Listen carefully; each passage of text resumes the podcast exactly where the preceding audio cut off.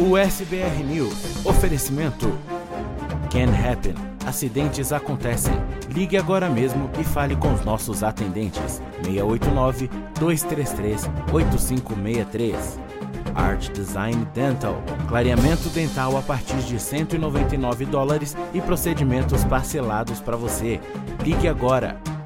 Wiz Insurance. Seguros de saúde, de viagem e de vida. 321 344 1199. Gondin Law. Suas metas, nossa missão. Agende a sua consulta com a gente.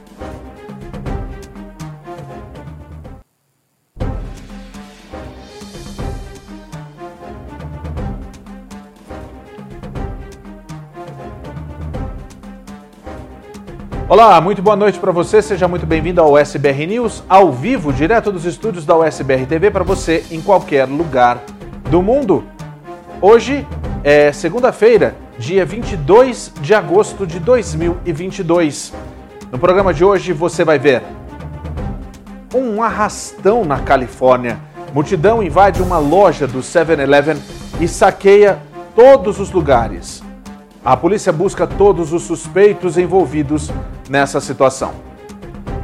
Violência no final de semana. A SWAT foi chamada para conter a violência do final de semana e os casos que foram destaque na cobertura policial do SBR News. Os eleitores vão às urnas na Flórida amanhã para decidir quem vai disputar as eleições em novembro no estado. Tem primárias democratas e tem as primárias dos republicanos. No Alabama, um tubarão é visto muito próximo da areia, na praia no Alabama. Um caso assustador que você vai acompanhar com a gente aqui. Os argentinos fazem uma, um protesto e enterram o salário mínimo. No final de semana houve muitos protestos no país. O menino entra dentro da máquina de pegar pelúcia. Ele entra dentro, claro. Ele estava lá dentro fazendo aquilo que muitas pessoas gostariam de fazer na infância. Esse vídeo viralizou e a gente fala mais a respeito dessa história. Vem com a gente para ficar muito mais informado. A gente fala de imigração também, a gente fala de saúde. Vem com, com a gente aqui no SBR TV, porque o SBR News já está no ar.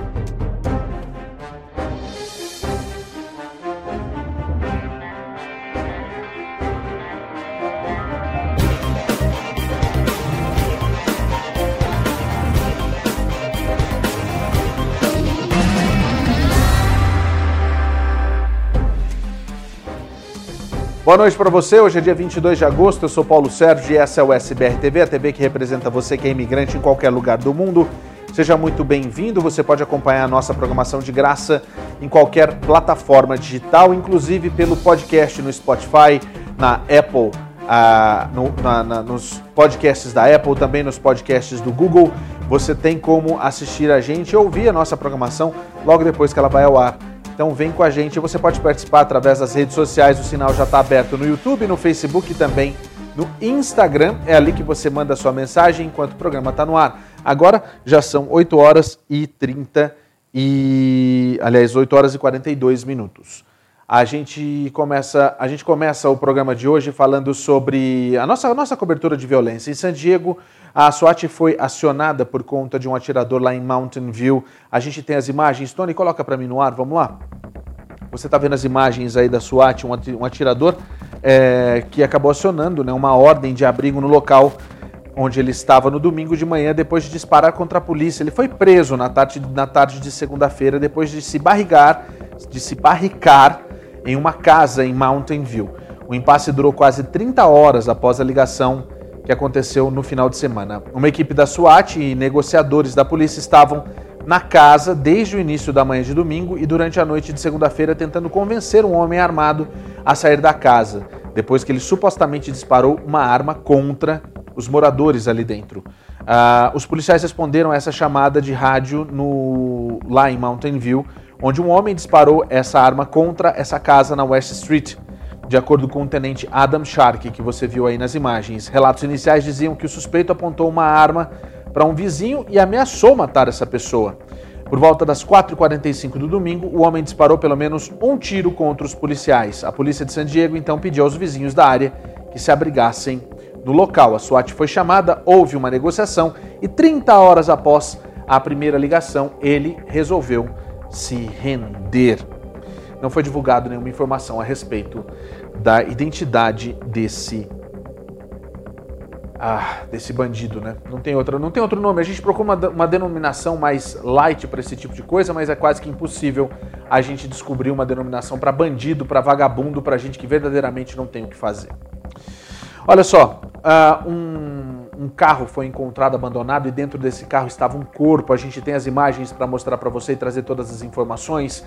Olha só que situação. O corpo que foi encontrado dentro de um SUV submerso é, é mais do que provavelmente de Kylie Rodney, disse o xerife do condado lá de Nevada, no estado onde é, no, no, estado de Las Vegas, né, no estado de Nevada onde tem Las Vegas.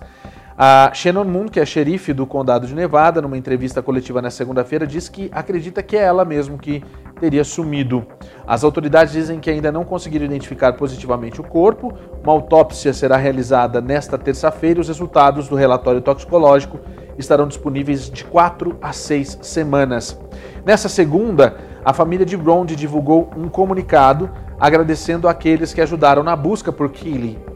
Ele, é, no comunicado, dizia isso: amigos, família, aplicação da lei, mídia e nossa comunidade global. Nós somos eternamente gratos pelo amor e apoio que, você nos mostrou, que vocês nos mostraram nas últimas semanas. Enfrentamos uma tempestade de força insondável e é puramente graças ao exército de guerreiras, matriarcas, curandeiras e ajudantes que nos, que nos sustentam, que continuamos de pé hoje.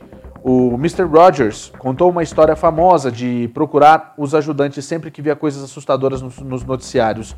Não tivemos que procurar os ajudantes, pois todos vocês vieram em nosso socorro por completo. Força, estamos sempre em dívida com você. A família Rod Neiman agradece e assina o comunicado. As autoridades de Placer e Nevada disseram que receberam um aviso, um comunicado que vinha de que na, na tarde de domingo que existia um veículo dentro de um lago.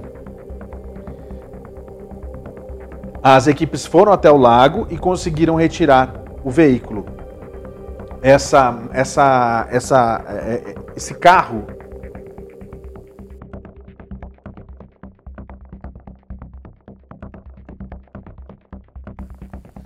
Esse carro seria o carro que, seria, que estaria com essa menina que está desaparecida. Durante o período, os membros da família solicitaram repetidamente que as pessoas compartilhassem dicas com as autoridades enquanto ela estava desaparecida. É, olha, gente, o que acontece é o seguinte, ó. Encontraram o carro, mas falta ainda essa situação dos testes para descobrir se a Kelly Holdney é verdadeiramente é, o corpo que encontraram dentro desse carro. O que me chama atenção é que não tem marca de mais nada em volta, né? Não tem marca de como que o carro foi para lá, como que esse carro chegou até ali, enfim, né? Vamos ver o que, que a polícia de lá de Nevada fala a respeito dessa situação.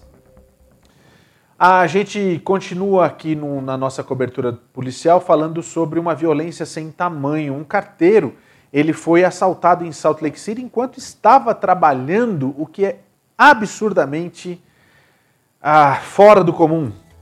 Até isso agora, hein? Tá com cara de Brasil isso, me dá uma raiva. Ah, um carteiro foi, foi roubado na sexta-feira em Salt Lake City por pessoas que estavam armadas de acordo com a polícia, com USPS. O carteiro que não foi é, ferido fisicamente se sentiu chacoalhado, como dizem os, os, o, o, o, os, o boletim de ocorrência. O correio está oferecendo 50 mil dólares de reward por informações que levem as pessoas que tentaram assaltar e que assaltaram na realidade o carteiro.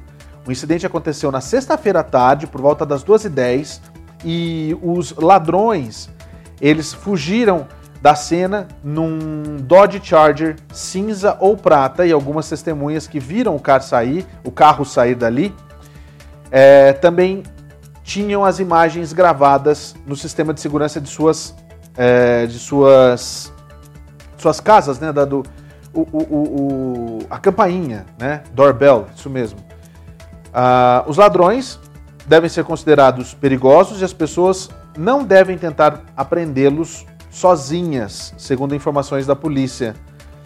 Ah, Assaltar um, um carteiro pode vir com uma punição de até 25 anos de prisão. Qualquer pessoa com informação sobre esse incidente deve entrar em contato com o USPS através do 1877 876 2455. Você está vendo justamente as imagens do que aconteceu no último dia 19.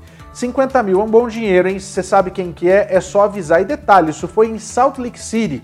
Isso foi dentro, né, aqui na cidade mesmo, né? E o que chama bastante atenção é justamente isso. A, sabe, tipo,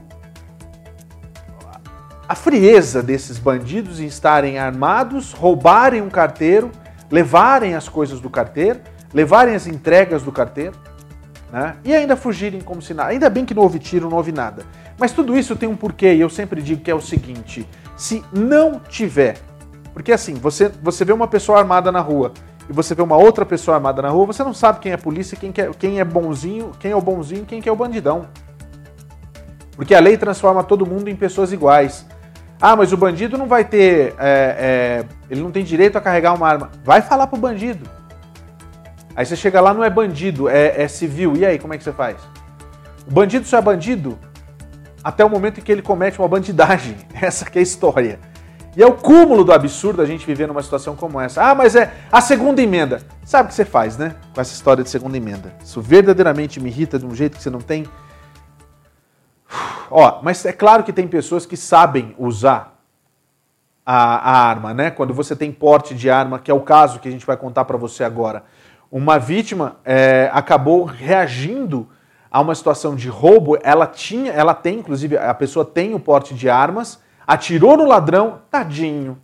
Tá no hospital agora. Olha só, isso aconteceu lá em Chicago. A gente tem as imagens para você. É, olha só. Um suposto ladrão de carros está em estado crítico depois de ser exibido, né? Depois dele se, se exibir, na realidade, na manhã dessa segunda-feira, lá no North Austin, que é próximo de Chicago. A polícia disse que um homem estava no carro por volta da uma e meia da noite, quando um outro homem se aproximou e disparou tiros. Do nada, assim. A vítima, que possui uma, é, uma autorização para ter a, a, a, arma né, de forma oculta, atirou de volta, atingindo o homem no peito. O suposto assaltante foi levado para o hospital Loyola em estado crítico.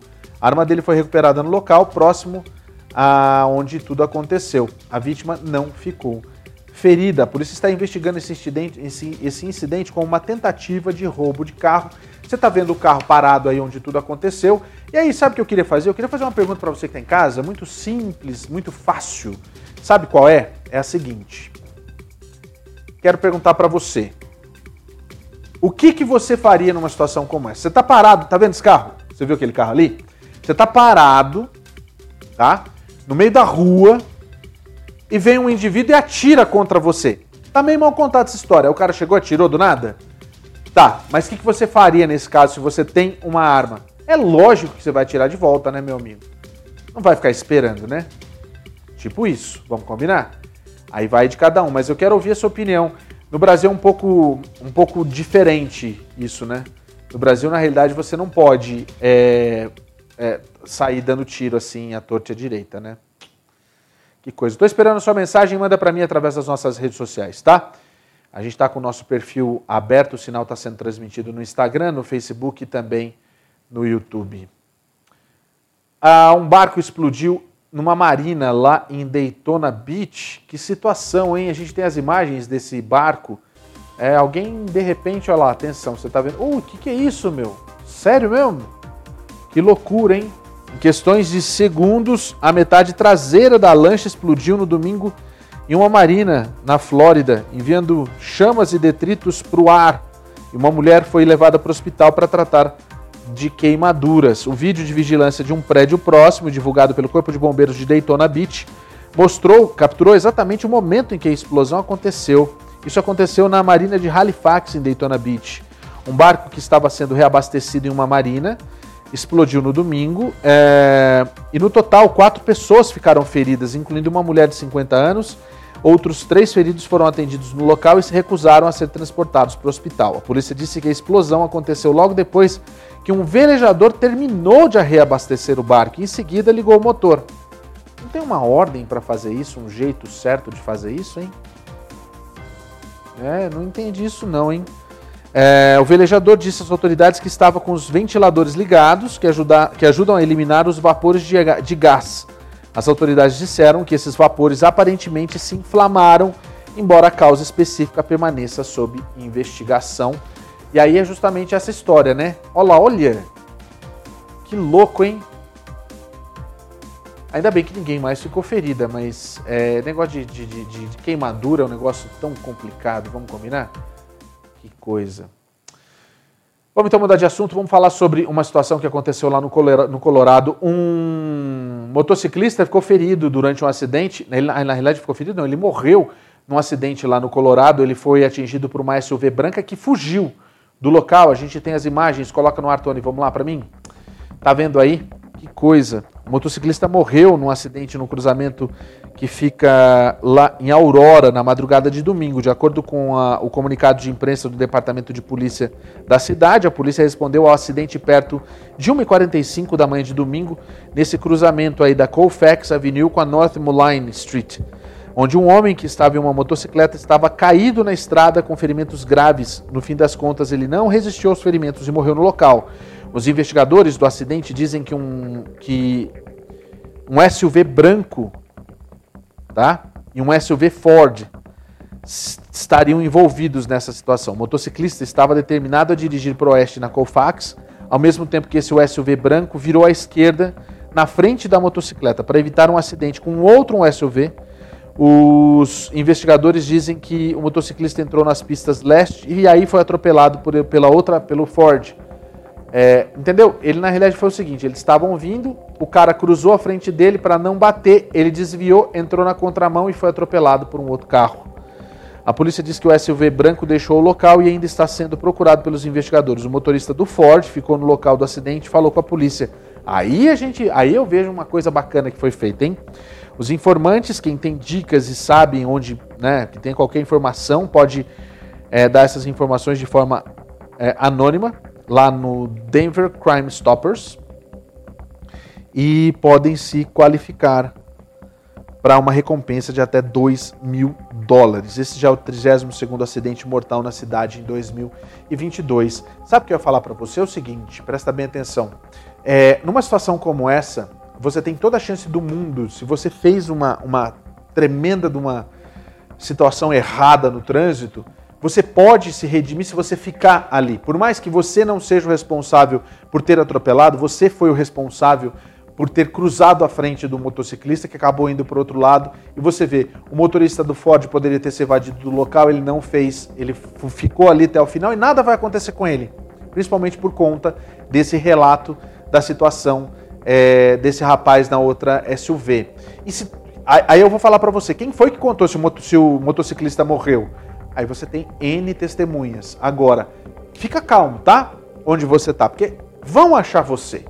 E a hora que achar você, motorista da SUV branca, sabe o que vai acontecer? Você vai curtir uma beliche de ferro deliciosa, porque você agora vai ser acusado de homicídio e possivelmente doloso, né, Tony?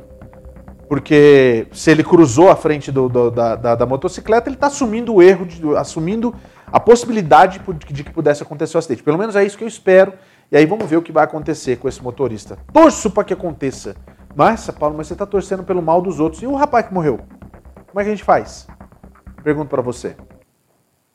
Olha, hum, sabe como que a gente faz nesses casos? Quando você sofre um acidente, você é vítima de um acidente, você pode entrar em contato com a Can Happen. Porque se você é vítima de um acidente automobilístico, se você sofreu com esse acidente, você pode entrar com uma ação que vai te resgatar e te vai te ressarcir monetariamente. É um ressarcimento monetário, realmente funciona. 689-233-8563 é o telefone da Can Happen para você fazer todo esse processo de graça. Você não paga absolutamente nada, você tem fisioterapeutas, advogados e psicólogos à sua disposição. E a Can Happen vai te instruir exatamente como fazer isso. O telefone é 689-233-8563 para você que sofreu um acidente automobilístico independente do seu status imigratório. Não interessa se você está aqui sem status, se você está aqui como turista, se você está aqui como é, residente permanente, está em processo de EB3, não interessa. O que interessa é que você tem direitos. E o direito seu é ter esse processo sendo feito por pessoas competentes que falam a sua língua. 689-233-8563 é o telefone da Can Happen, porque acidentes acontecem e a Can Happen está aí para ajudar você. Vamos dar uma olhada nessa situação que aconteceu em Nova York, uma perseguição que terminou em acidente. A polícia está tentando é, identificar as causas de onde tudo começou isso daí. Pois é, olha só que situação. Isso lá em Nova York. Dois oficiais de Nova York foram colocados em serviço modificado, enquanto os oficiais investigam se suas ações desempenharam um papel no acidente mortal que aconteceu lá em Nova York. Ele colidiu com um trailer em, no Queens, né, matando o motorista e um passageiro. Natalie Dudrid conversou com as famílias no domingo, você viu ali as famílias chorando, né? Nelly e Ricardo Lopes estão fora de si, o seu filho de 20 anos, Henriel Lopes, e o melhor amigo, que a família identificou como Jeremy Ramos, de 18 anos, morreram quando o quadriciclo que estavam pilotando caiu, né, tombou na realidade, na manhã de sexta-feira. É, ele era uma pessoa muito amada e tudo isso deixou os amigos e a família traumatizados. A polícia disse que Lopes estava dirigindo esse quadriciclo na direção errada perto de Jackson Avenue e do Queens Plaza South, em Long Island City, quando acabou atingindo um trailer. Os homens não estavam usando capacetes e sofreram traumatismo craniano grave. Os familiares disseram que um amigo estava andando ao lado deles e ele disse que a polícia os perseguia. Uh, o irmão de Ricardo Lopes fez questão de dizer que a polícia estava perseguindo e que isso é uma certeza que ele até diz, abre aspas, de 100%. A polícia confirmou que dois policiais foram transferidos para o serviço eh, administrativo, enquanto as autoridades investigam se eles realmente estavam perseguindo esse quadriciclo. A medida acabou indignando o presidente da Police Benevolent Association, o Patrick Lynch, que disse num comunicado que esses policiais e todos os policiais da cidade foram instruídos a priorizar a retirada de bicicletas e quadriciclos ilegais de, das ruas porque a comunidade está cansada deles. Eles não devem ser punidos por fazer o trabalho para o qual foram enviados. Quadriciclos e bicicletas sujas, né, na realidade são ilegais nas estradas e calçadas da cidade de Nova York. Os homens, as pessoas flagradas andando são multadas e ou presos e têm o veículo apreendido. De acordo com o guia de patrulha de Nova York, perseguições de veículos são permitidas desde que os policiais sigam protocolos específicos. A família de Henrique Lopes reconheceu que ele estava pilotando ilegalmente, mas disse que os jovens não mereciam morrer. A... o irmão, Ricardo Lopes, disse o seguinte, aspas, você poderia ter avisado, acender as luzes, soltá-los por dois quarteirões, você ia, pegar, ia acabar pegando eles na próxima vez. Essa que é a história. Eu não sabia dessa proibição dos quadriciclos e das bicicletas lá em, em Nova York, não, confesso, não sabia mesmo. É, e aí eu pergunto para você que está em casa o seguinte: quem que está certo nessa história, hein? Quem será que está certo nessa história? A polícia está correta ou você acha que é, os meninos na realidade estão corretos, na realidade de estarem dirigindo algo ilegal e fugindo da polícia ao mesmo tempo? Porque eles poderiam ter parado, não é? A polícia estava perseguindo, então para. Agora, se surge uma situação em que, ah não, a polícia atirou neles sem motivo, aí é uma outra história. A polícia está ali para fazer o dever, o dever e o trabalho deles. E aí vai das investigações para ter certeza do que foi que aconteceu nessa situação. É... Olha, um policial prendeu um, um, um K9, né, um, um policial com uma unidade de K9 acabou prendendo um fugitivo depois de uma perseguição. Isso aconteceu onde? Isso aconteceu em, em, na Flórida, em Ocala. Ocala, na realidade, é, Ocala fica muito próximo de Orlando. Você está vendo as imagens aí. Do, o cara se meteu no meio do mato. O que, que é isso? Que coisa, hein? O departamento de polícia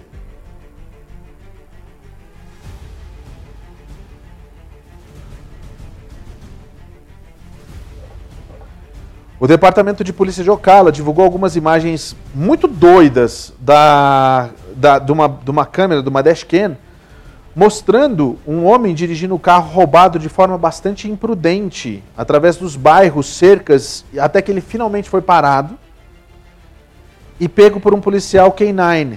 De acordo com uma postagem no Facebook, do Departamento de Polícia de Ocala. O homem deixou o seu carro destrancado com as chaves dentro.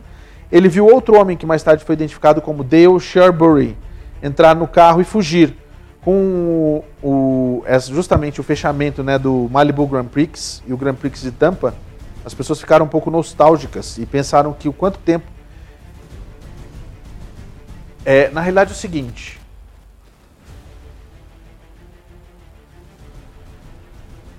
É, é, então, aqui eu tenho, eu tenho. A gente tem as informações nesse primeiro parágrafo que fala justamente sobre isso. É,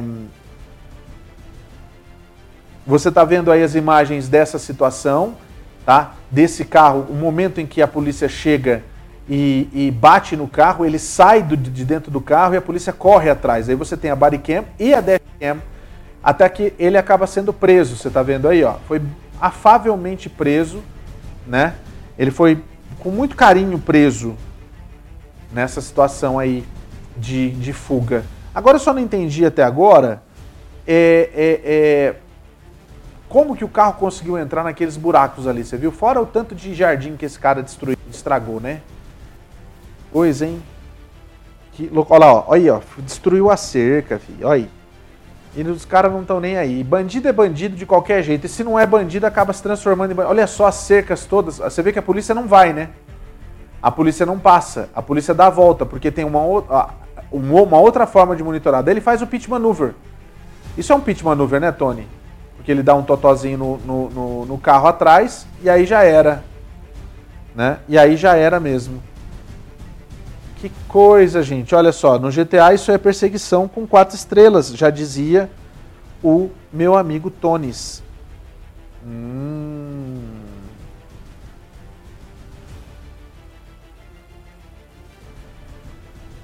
Que coisa, hein? Olha só, agora essa é a imagem do dia, é a imagem do final de semana. A polícia de, da Califórnia está tentando de todas as maneiras descobrir o que foi que aconteceu nessa situação lá na Califórnia. Primeiro, eu vou explicar para você, para você entender. Estava tendo uma, um racha, e aí eu falo para você o seguinte: até fico, vou pedir desculpas porque eu tinha separado as imagens das câmeras de segurança para você acompanhar com áudio, com tudo e no fim das contas eu acabei não deixando separado isso aí lá na edição, meu erro.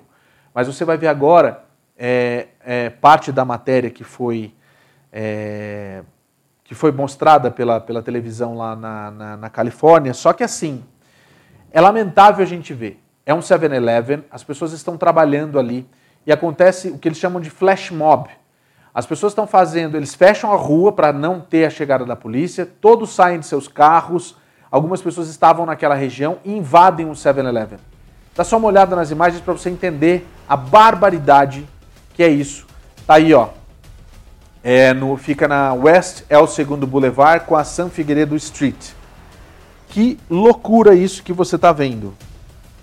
Essa, as imagens da câmera de segurança que você vê aí mostram exatamente o momento em que um flash mob está saqueando um 7-Eleven. Olha, olha só.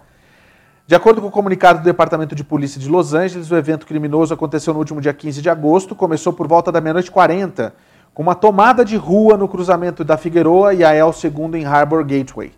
Os motoristas bloquearam o cruzamento e depois deixaram seus carros enquanto observavam seus colegas hooligans é, roubando donuts e outras. Ah, fazendo donuts, né, rodando né, com os carros e fazendo outras acrobacias com os veículos. Os espectadores então desceram no 7-Eleven onde invadiram, né? E se serviram de lanches, cigarros, bebidas, refrescos, bilhetes de loterias e muito mais. Naturalmente, a loja também foi vandalizada, enquanto os saqueadores apedrejaram o funcionário solitário com mercadorias. Que loucura, viu? O funcionário disse que temia por sua vida.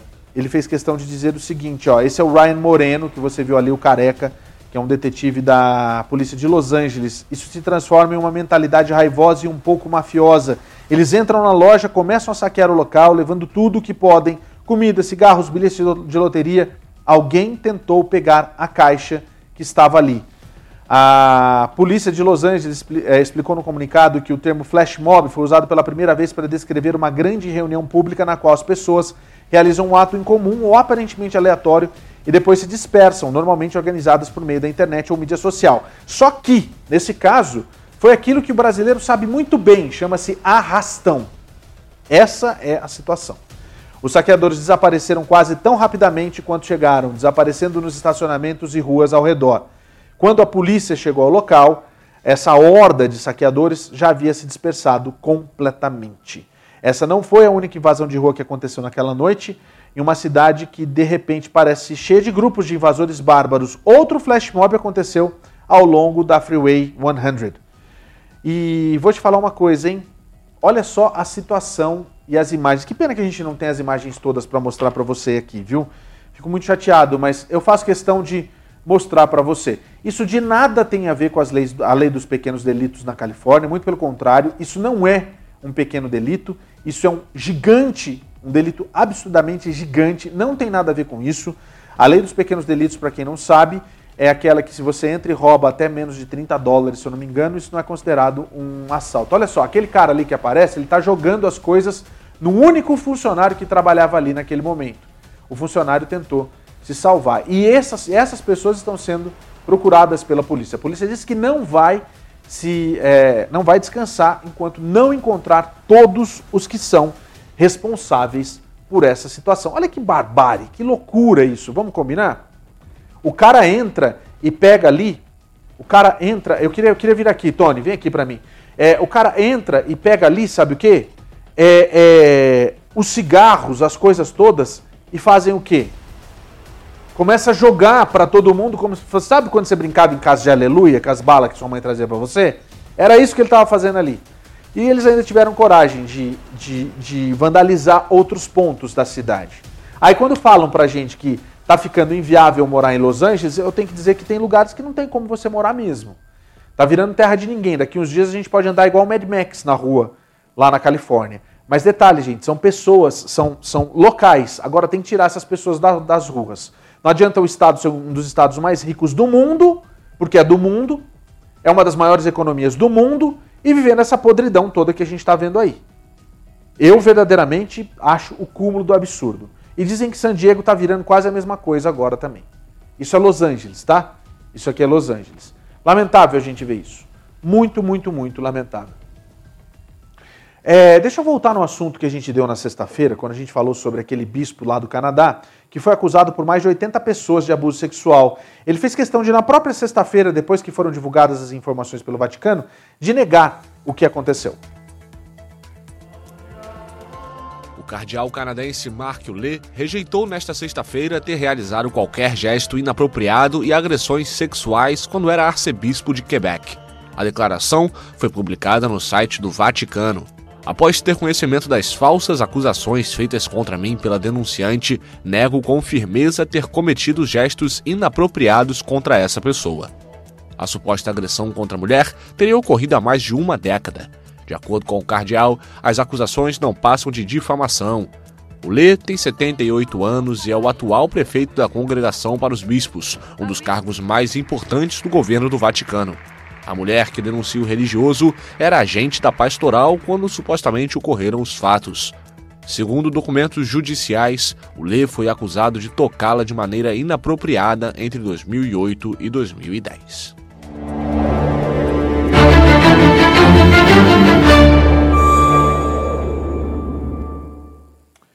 A guerra da Ucrânia, a, a guerra da Ucrânia na realidade até agora não acabou, a gente sabe disso mas algumas situações estão acontecendo e a gente fica bem chocado ainda com atentados, por exemplo. Dessa vez foi a filha do que agora está sendo chamado de guru do Putin, uma espécie de Olavo de Carvalho do Vladimir Putin. Mas na verdade não é bem isso. A, a situação é que é, houve um atentado, ela foi morta nesse atentado e me parece que o pai dela teve até um ataque cardíaco agora as informações ainda não foram confirmadas. Vamos saber a respeito dessa menina, que eles defendem algumas coisas né, bastante é, estranhas, assim. Vamos ver. O Comitê de Investigação da Rússia confirmou neste domingo a morte de Daria Dugina, jornalista, cientista política e defensora da ofensiva na Ucrânia, após o carro que dirigia explodir perto de Moscou. De acordo com as autoridades, a detonação um dia antes foi resultado de um artefato explosivo colocado no veículo e a jovem morreu no local uma investigação por homicídio foi instaurada. Ela era filha de Alexander Dugin, um ideólogo próximo ao Kremlin, apontado por familiares, segundo agências russas, como alvo original do ataque, já que Daria Dugina teria pego o carro do pai de última hora. O escritor ultranacionalista de 60 anos, teórico do neo-eurasianismo, aliança entre a Europa e a Ásia liderada pela Rússia, está sujeito a sanções da União Europeia desde 2014, após a anexação russa da Crimeia. Dugin, às vezes chamado de mente de Putin, é uma figura que há anos defende a unificação dos territórios de língua russa e apoiou totalmente a operação militar lançada por Moscou na Ucrânia em fevereiro. Nos últimos anos, a Ucrânia baniu vários de seus livros. Já Daria Dugina estava em uma lista de cidadãos russos sancionados no Reino Unido desde julho por supostamente espalhar desinformação sobre a Ucrânia na internet. Até o momento, ninguém assumiu a autoria do ataque. É claro que a Rússia, de uma maneira ou de outra, é... coloca a culpa na Ucrânia. Na realidade é o seguinte, né? Já são seis meses de guerra na Ucrânia e até agora a gente não tem nenhum tipo de sinal de que esse confronto deve acabar tão cedo. Seis meses de guerra na Ucrânia. O que parecia ser uma operação relâmpago resultou em uma guerra clássica sem sinais de que vai terminar em breve.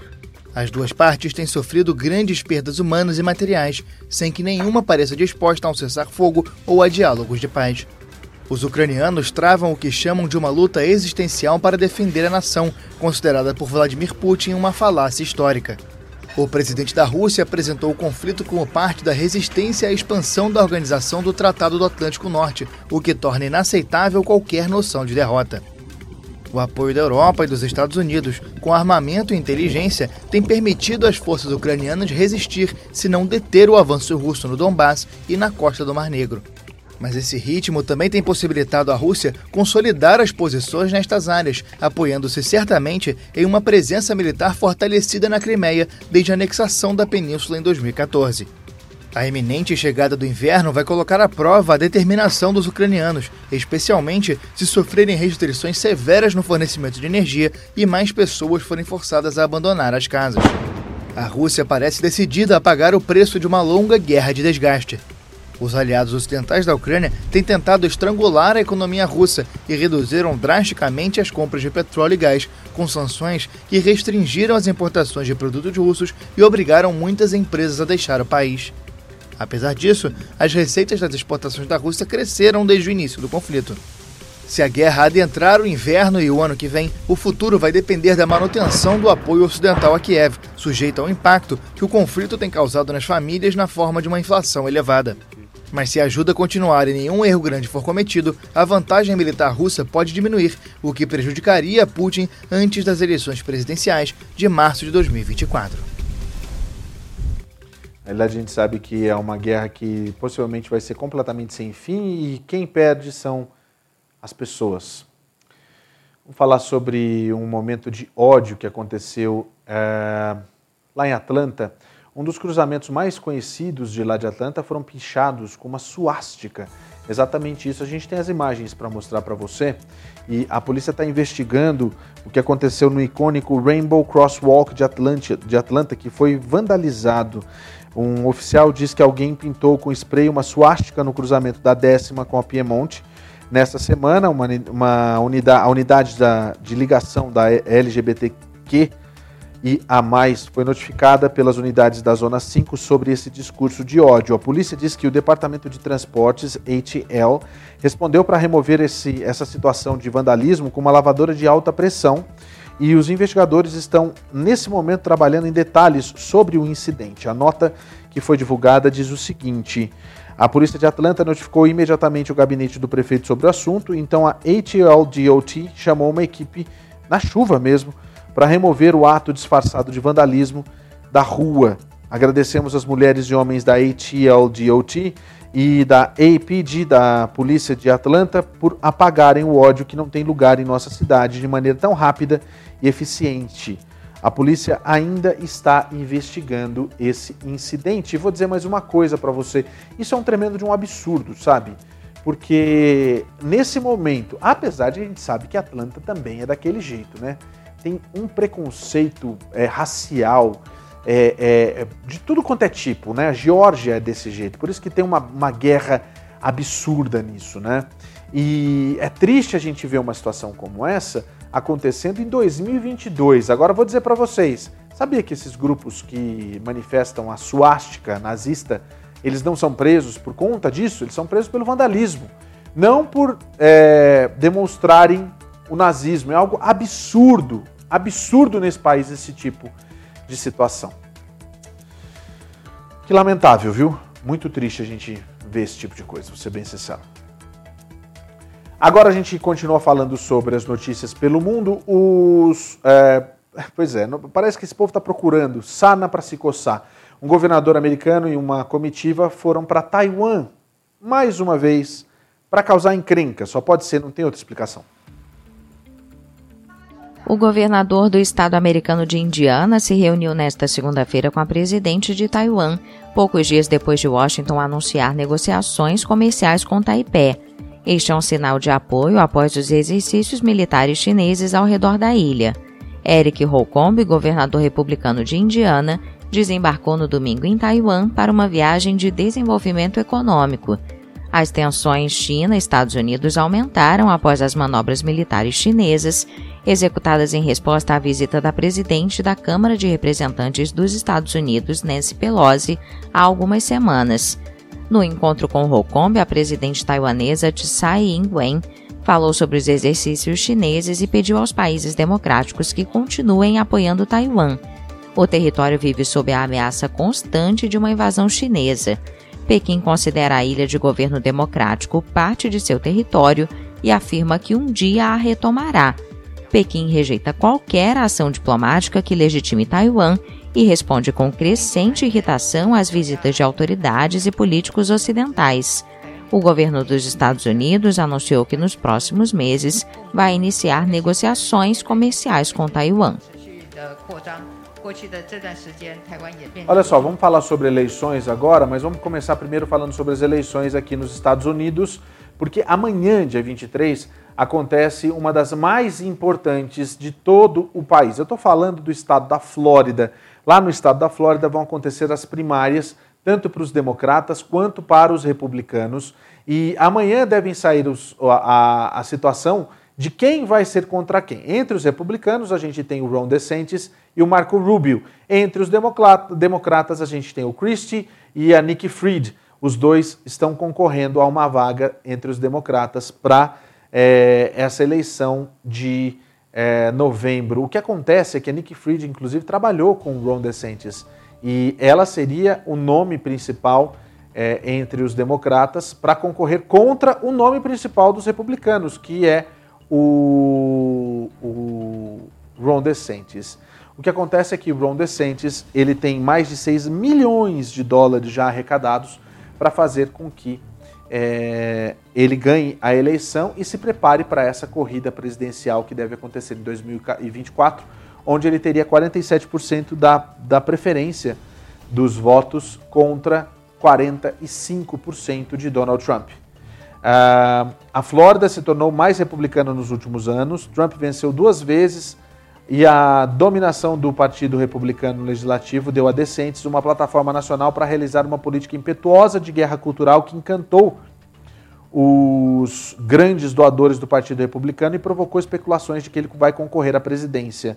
A comissária estadual de Agricultura, Nikki Fried, o deputado americano Charlie Crist, que já foi governador como republicano, aliás, esses dois nomes são nomes é, republicanos, eles estão disputando a indicação democrata para competir contra discentes em novembro. Fried, o único democrata eleito em todo o estado, procurou retratar Christie como um democrata apenas no nome. Ela destacou a antiga postura anti-aborto de Christie e sua nomeação de juízes conservadores da Suprema Corte Estadual. Christie rejeitou as críticas de Nick Fried como esforços de última hora para combater a sua angariação de fundos mais robustas e endossos de alto nível.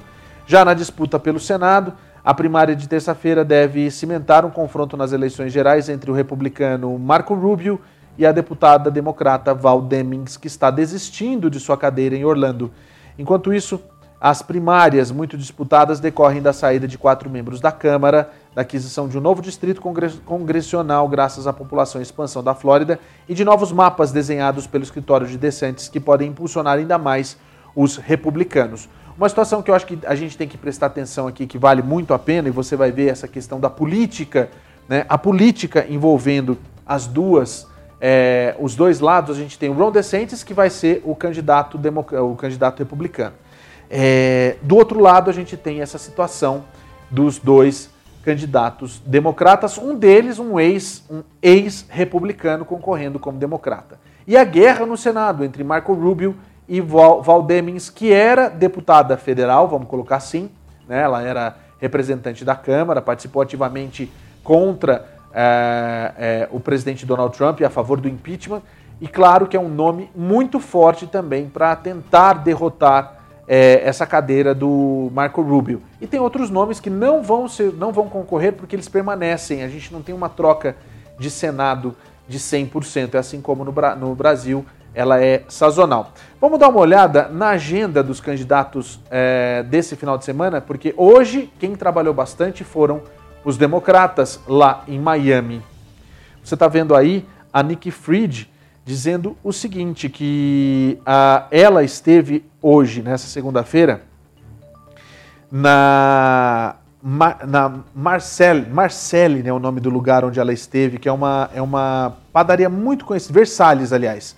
Ela esteve lá, a padaria cubana, fica em Little Havana, e ela fez questão de lá para poder fazer sua campanha. Já o congressista Charlie Crist está na sua cidade natal, em São Petersburgo, e ele passou o dia ali, né? Ele fez uma aparição no sábado com a prefeita do condado de Miami-Dade, que você viu ali, Daniela Levine Cava. E já a Nick Fried deve fazer umas paradas em Tampa, Orlando e também em Jacksonville. A votação antecipada de Miami-Dade começou no, começou no dia 8 de agosto, enquanto a de Broward County começou em 14 de agosto. Na noite da eleição, Chris estará em São Petersburgo, em sua sede de campanha, e Nick Fried terá sua festa no Revolution Live após o encerramento das urnas, isso em Miami. E você está vendo aí o trabalho deles. Ela fez questão de dizer o seguinte é, durante esse café em que ela estava. Né? Sentimos que as pessoas do Partido Democrata aqui no estado da Flórida entendem que há duas coisas na mente de todos. Uma delas é a democracia, a segunda é a acessibilidade. Já o Christie disse: Estou pronto para fazer o trabalho. Já fui seu governador antes, fui seu procurador-geral e lutei por seus direitos civis. Fui seu comissário de educação e lutei por professores e também pela educação e pelas escolas públicas. São completamente diferentes os dois candidatos democratas lá na, na Flórida. Que coisa, hein? Que loucura isso. Olha, deixa eu aproveitar, já que a gente está falando de eleição, a gente só vai mudar de país agora, tá? A gente vai sair daqui dos Estados Unidos e vai para o Brasil, para as eleições brasileiras. Lembra daquela situação com o Bolsonaro que aconteceu no final de semana, quando ele foi atrás é, de um youtuber e daí ficou eternizado o título de Chuchuca do Centrão? Pois é, isso teve repercussão mundial, porque apesar de ser o, o candidato Jair Bolsonaro, a gente está falando do presidente do Brasil, Jair Bolsonaro, e por isso acabou pegando muito mal entre a mídia internacional. Vamos dar uma olhada no telão aqui? Vamos colocar aqui a primeira para a gente ver exatamente. É, é, se eu não me engano, é o Washington Post, que é o primeiro. Olha só, Washington Post. É, Brasil de Bolsonaro pega um heckler, que na realidade é alguém que estava incomodando ele, e tenta ah, tomar o seu telefone. E aqui dentro eles chamam, eles tentam traduzir o que significa tchutchuca do centrão. Né? E é, o mais engraçado disso tudo é justamente essa questão do Tchutchuca do Centrão tentando ser traduzido em outras línguas, né? Vamos aqui pro, pro nosso no meio aqui, para a gente ver o que, que deu num outro site de informação que a gente está vendo justamente a repercussão pelo mundo. Aqui na CNN, o presidente do Brasil, Bolsonaro, tenta pegar o telefone de um youtuber e o vídeo mostra, eles, eles, eles exibiram o vídeo justamente do que aconteceu, como a gente mostrou aqui, e eles falam justamente também sobre essa situação do, da, do do Centrão que deixou ele muito nervoso e por isso que ele avançou no, no YouTuber. Na última, a gente traz aqui para você, na Bloomberg, Bolsonaro acusa um homem de ter é, falado mal dele na frente da casa dele. Essa é a divulgação, é, é o título do assunto da Bloomberg. Bom, Aí a gente tem justamente uma situação bem complicada que hoje, inclusive, durante a entrevista do Bolsonaro à TV Globo durante 40 minutos, também abordou esse e outros assuntos e amanhã a gente vai trazer tudo o que foi destaque nessa entrevista. E agora a gente vê como foi o dia dos candidatos hum, à presidência da República lá no Brasil. O dia de campanha de Ciro Gomes foi em São Paulo. O candidato do PDT participou de um encontro com empresários do Instituto para Desenvolvimento do Varejo. Lula também fez campanha em São Paulo. O candidato do PT deu entrevista para jornalistas estrangeiros. Agora à noite, ele participa do lançamento de um livro no Memorial da América Latina, também na capital paulista. Simone Tebet passou o dia no Paraná. Pela manhã, a candidata do MDB fez uma caminhada em Curitiba. À tarde, em Almirante Tamandaré. Depois visitou seu comitê de campanha na capital paranaense. Agora à noite dá entrevista para a TV Gazeta. É, e ainda a gente tem também que Jair Bolsonaro, no compromisso de campanha que ele tinha no Rio de Janeiro, a entrevista que ele deu agora há pouco para a TV Globo, que segue com essa sabatina ao longo da semana com os outros candidatos também. Vamos dar uma olhada então agora, também seguindo ainda nessa questão das eleições 2022 no Brasil, a agenda dos candidatos para amanhã. O candidato Jair Bolsonaro participa pela manhã do Congresso Aço Brasil e almoça com empresários em São Paulo, capital. A candidata Vera faz reunião com a equipe de campanha e depois concede entrevista ao jornal Monitor Mercantil às 11 da manhã. Vamos então agora para ler para você aqui alguns comentários que vocês mandaram para mim aqui. Ó, Marcela, boa noite, Paulo. Mais uma semana juntos do melhor jornal da comunidade. Brazuca, um beijo. Obrigado, Marcela, pela sua audiência. Você que acompanha a gente sempre, muito obrigado mesmo. Tá aqui a Kelly Terra. É... Eita, que já tem encrenca e chumbo grosso e muitos tiros para começar a semana com o meu jornal favorito. É SBR News com o meu apresentador mais lindo, você, Paulo Sérgio. Obrigado, um beijo para você Kelly Terra assistindo a gente também. A Fátima Franco, ela fala o seguinte: boa noite, Paulo. Estou de volta ao Brasil, estou em São Paulo, feliz, muitas saudades de você. Obrigado, Fátima. Saudade de você também. Apareça por aqui, tá? Para falar com a gente de vez em quando é sempre bom. Você pode mandar. A Bruna Tinoco também. Ah, a Bruna Tinoco, nutricionista, tá mandando um abraço para a gente. A Bruna está no Rio de Janeiro, se eu não me engano, não é? Então tá, Bruna, vai ter trabalho com o pessoal aqui, hein? Tenho que te dizer. Logo, logo você vai ver a Bruna conversando com vocês aqui nos nossos programas da USBR, é, da, da USBR TV. Eu tenho certeza que você vai gostar demais. Aliás, hoje, depois do USBR News, tem. Sim, a gente tem Let's Go com Letícia Tagliamore e as notícias do mundo dos famosos. Tem muita coisa, inclusive o barraco envolvendo Simone e Simária, que acabou a dupla Simoni e Simaria. As duas que terminaram a dupla como diz o pessoal, como diz a Duda Della Russa no, no Me Conte uma Fofoca, né? Simoni e Simaria. As duas separaram. E tem muito mais também para você ficar ligado no mundo dos famosos. É, ou sem Mone ou sem Maria também, né? Mas olha só, o Let's Go começa logo depois do SBR News, coladinho com o SBR News, você não pode perder, tá? Deixa eu dar um recado para você que está aí, que é o seguinte: quando você imaginava que você teria a chance de tratar os seus dentes aqui nos Estados Unidos com dentistas brasileiros que são licenciados, formados nas melhores, é, nas, nas, melhores escolas daqui dos Estados Unidos, para você ter verdadeiramente algo a mais do que simplesmente essa qualificação. Eles são brasileiros, eles sabem exatamente como que você que é brasileiro quer ser tratado, o cuidado, a atenção, tudo isso faz parte da Art Design, da Art Design Dental que vai cuidar de você. Olha, mas você está em qualquer outro lugar, não está aqui em Utah, não tem problema. Você pode entrar em contato através do WhatsApp nesse telefone, no 801-875-0730 e marcar pelo menos uma avaliação. Vai valer mais a pena você pagar a sua viagem de onde você está até aqui em Utah do que você ir para o Brasil fazer o seu tratamento. Vai por mim, tenho certeza que você vai fazer o melhor negócio para você. E não é só tratamento odontológico, não. Eles têm também tratamento estético como Botox e fillers. Arte Design Dental. O telefone está aí, 801-875-0730. Eles atendem pelo WhatsApp para marcar sua consulta. Acabou aquela história de ir para o Brasil para fazer tratamento odontológico. Agora você tem a chance de fazer aqui mesmo, nos Estados Unidos. Tratamentos ortodônticos, implantes e estética é na Art Design Dental.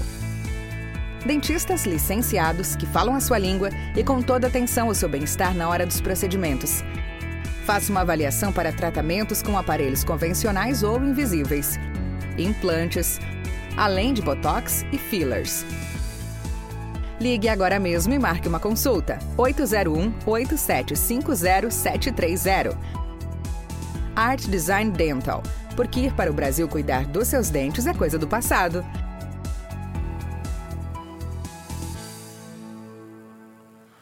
Olha que legal, o Brasil já sai na frente e aprova a vacina da monkeypox, o que deixa a gente muito feliz. Vamos lá.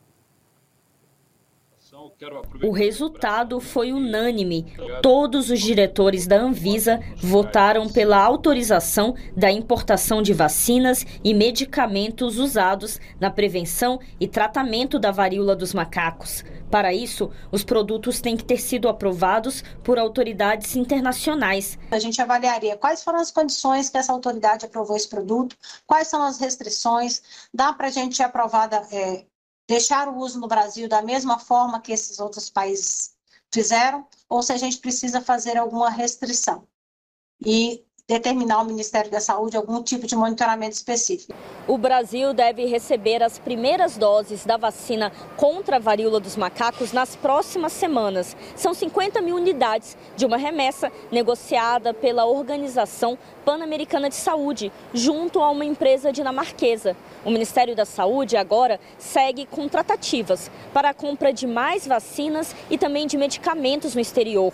A expectativa é que com a decisão da Anvisa, esse processo fique mais rápido. A varíola dos macacos é transmitida quando há contato com as secreções respiratórias, lesões da pele ou objetos que tenham sido usados pelas pessoas infectadas. Os sintomas incluem febre, dor de cabeça, no corpo e nas costas, além de bolhas que se espalham principalmente no rosto, mãos e pés. Uma doença que cresce rapidamente em território nacional, mais de 3 mil casos registrados, um óbito, muito preocupante esse cenário.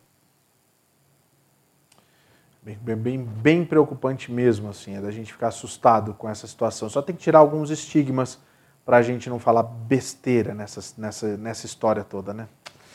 Olha só, é, Texas a gente até falou que poderia ter esse tipo de situação para o final de semana, que é a questão dos alagamentos. Aliás, os alagamentos estão acontecendo nessa questão, é, passando de estado por estado no, no, num período de tempo, né? A gente viu isso acontecer na semana passada e agora a gente tem as imagens de lá do Texas para mostrar para você. Que situação!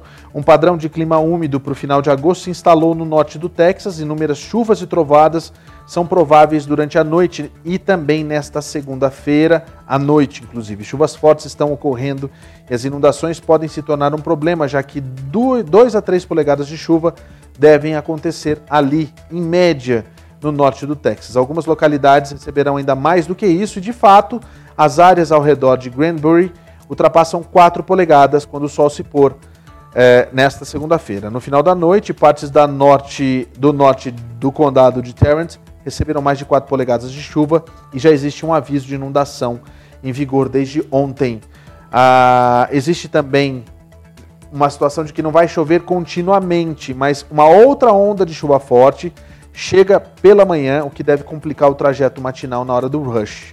Tempestades mais dispersas é, aconteceram durante a tarde dessa segunda-feira e a gente vê aí é, algumas imagens de como são as chuvas lá no estado. E deve sim ter mais e mais chuva.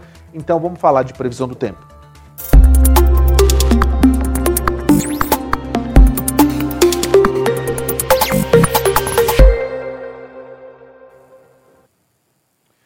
Então vamos lá, vamos de previsão do tempo, porque a situação é bem essa mesmo. A gente tem que ver como é que fica o tempo e a temperatura em algumas cidades. Eu já falei para você que assiste o nosso jornal, que você pode mandar sua sugestão de qual cidade que você quer ver aqui no nosso telão. Vamos lá então com a nossa primeira tela com algumas cidades que a gente separou. A gente começa com Salt Lake City. A gente tem a máxima de amanhã, só para você entender quem está aqui na região de Salt Lake, hein? 99 de máxima com sol do, o dia inteiro, a mínima à noite é de 71. 99 aqui para Salt Lake é muito calor, meu amigo. Você não está entendendo isso não, tá?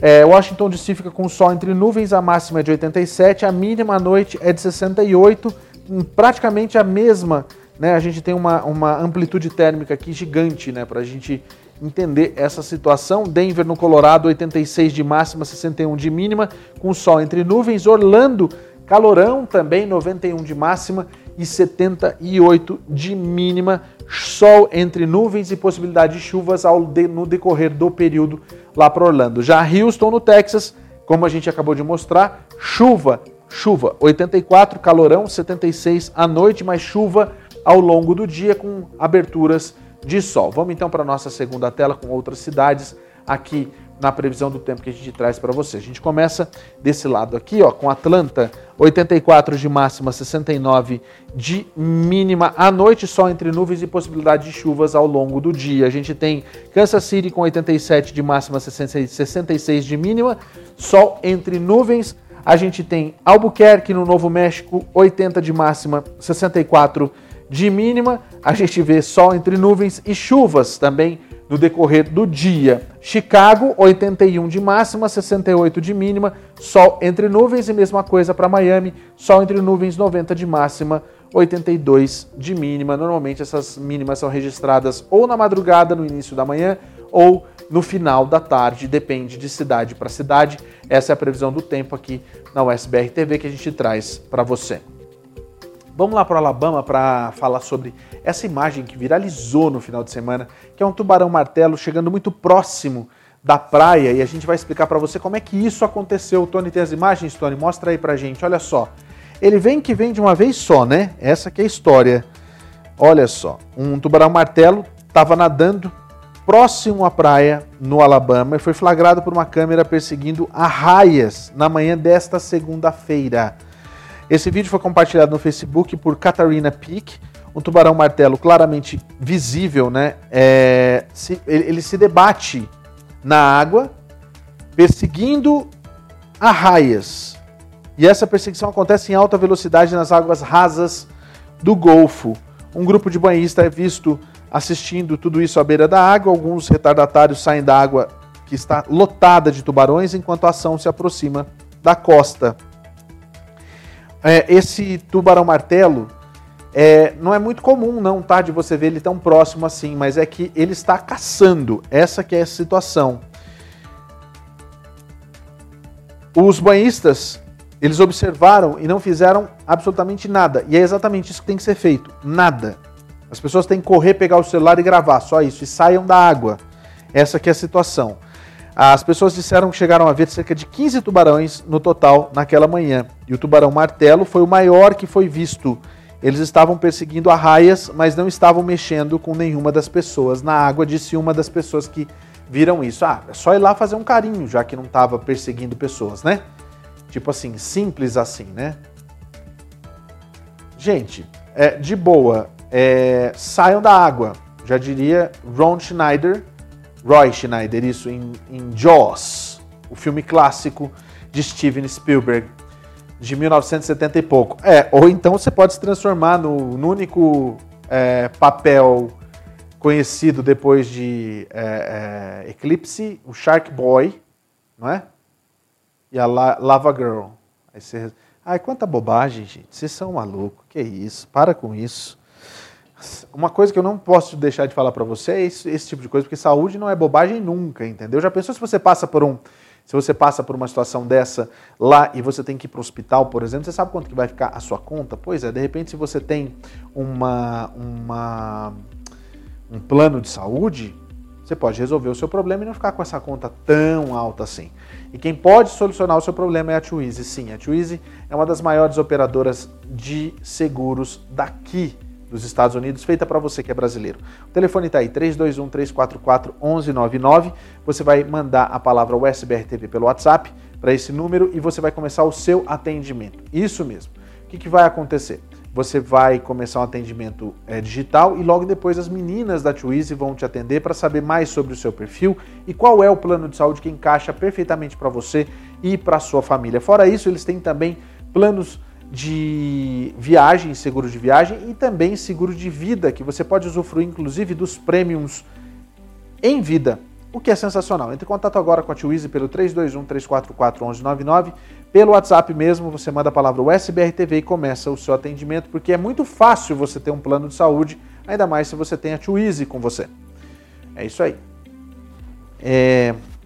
Vamos, vamos falar sobre é, imigração, gente, sabe por quê? Porque aconteceu um negócio no final de semana, tá todo mundo comentando, ai, olha só a quantidade de pessoas que estão saindo de lá do Texas, eu dou razão para o governador do Texas, porque é isso que tem que ser feito, e ele está mandando cada vez mais é, ônibus e mais ônibus para Nova York e também para Washington DC, uma medida que é aplaudida por muitos e também criticada por outros tantos, porque ninguém concorda com essa situação. Ah, quem está fazendo isso é o Greg Abbott, que você está vendo aí na sua tela, e os ônibus estão chegando a todo instante lá em Nova York. Um ônibus branco com placas do Texas parou ao lado do, de fora da Port, da, do Port Authority Bus Terminal em Manhattan. Os homens e mulheres que desceram dele terminaram uma viagem de 30 horas sem escalas da fronteira com o México e chegaram com fome, cansados e alguns precisando de cuidados médicos imediatos. É uma manhã quente de quarta-feira, no início de agosto, e o trânsito da hora do rush entupiu as ruas da cidade por lá. O Bem-vindos a Nova York, uma pequena multidão de funcionários da cidade e trabalhadores humanitários aplaude enquanto câmeras de TV e fotógrafos se aglomeram ao redor.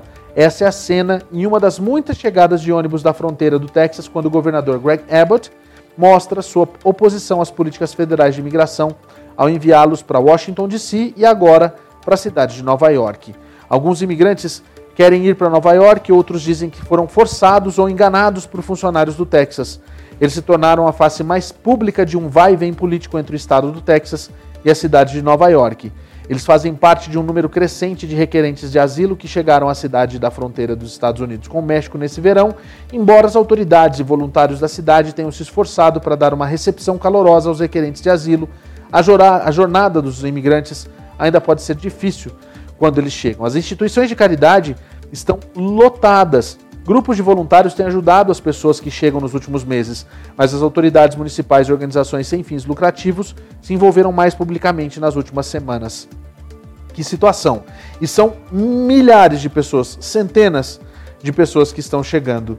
Uma venezuelana de 22 anos pediu para usar apenas o seu primeiro nome, o nome dela é Verônica, que está grávida de seis meses e, um, e teve um problema com sua gravidez, que é, é um problema com sua sua, sua gravidez que ela descobriu enquanto ela viajava pelo México exige cuidados médicos específicos. Ela diz que estava hospedada em um abrigo em Manhattan, mas só oferecia um lugar para ficar e nada mais. Agora sim, gente, deixa eu só fazer uma pergunta para vocês. Esse é o secretário de imigração lá de Nova York. Não entendi absolutamente nada agora.